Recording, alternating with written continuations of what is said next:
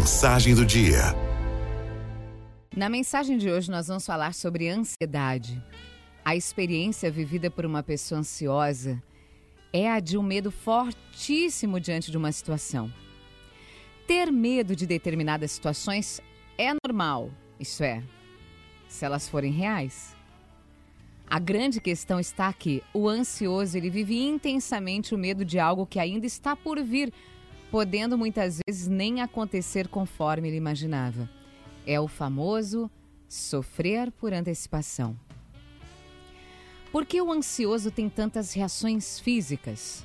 Tontura, visão turva, nó na garganta, frio na barriga, formigamento, cansaço, palpitações, a boca seca, as mãos geladas, úmidas, tremores, pernas moles.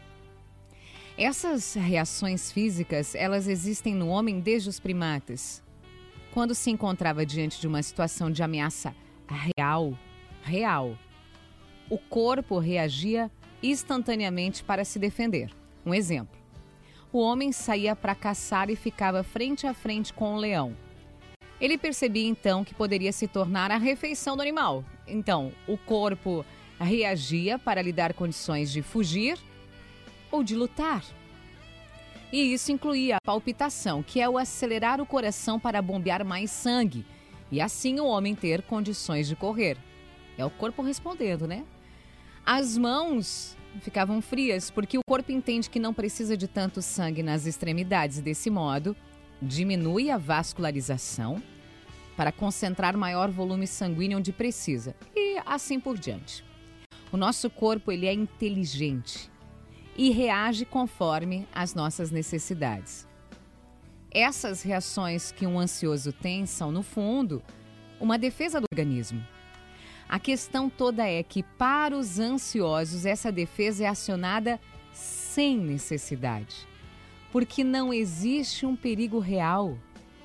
O que provoca o desconforto são os momentos vividos na expectativa de um perigo que é imaginário. Algo que ajudaria muito a diminuir o processo de ansiedade é diferenciar o real do imaginário. O que não é tão fácil, porque se tem tanta força de ameaça é porque o imaginário, no fundo, é bem real para uma pessoa ansiosa. O que fazer diante dessa situação? Você que é ansioso, já tentou não valorizar seus pensamentos, os quais normalmente são trágicos? Assim como não focar tanto nas suas reações físicas? Eu sei que não é fácil, mas não custa tentar. Descubra-se Busque fazer coisas que gerem prazer para não dar vazão a possíveis circunstâncias que gerem ainda mais ansiedade. Programas mais calmos. Aliás, acalme-se. Contemple as coisas boas da vida. Reaja às circunstâncias como se não estivesse ansioso.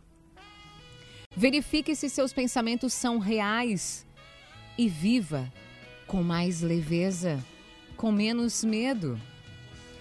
Quero convidar você para rezarmos juntos agora, pedindo a Deus ajuda para vencer a ansiedade. Senhor, só tu conheces o meu coração, por isso, com fé e humildade, eu te peço a graça de aprender a lançar sobre ti as minhas ansiedades e as minhas preocupações. Eu quero me abandonar nos teus braços, confiar e aguardar serenamente a tua ação na minha vida. Guarda os meus pensamentos, guarda os meus sentimentos, os meus sentidos, para que eu não tenha tanta preocupação no dia de hoje. Ajuda-me a manter a minha mente centrada no que é bom para mim e para o teu reino. Santifica-me, Senhor, para que eu possa ser uma pessoa cheia do Espírito Santo, irradiando serenidade, calma e paz. Dá-me forças para que eu possa manter as minhas emoções e pensamentos firmes, na confiança em Deus. Senhor, eu agradeço porque eu sei que tu estás cuidando de mim. Vou procurar seguir cada passo que me mostrares para que o teu plano se cumpra na minha vida. Senhor, eu quero dizer que confio em ti Confio na tua palavra. Me entrego nesse momento, entrego todas as minhas ansiedades, todas as minhas preocupações. Cura-me, Senhor, de toda preocupação excessiva. Eu confio e espero em Ti, Senhor. Amém. Aralto FM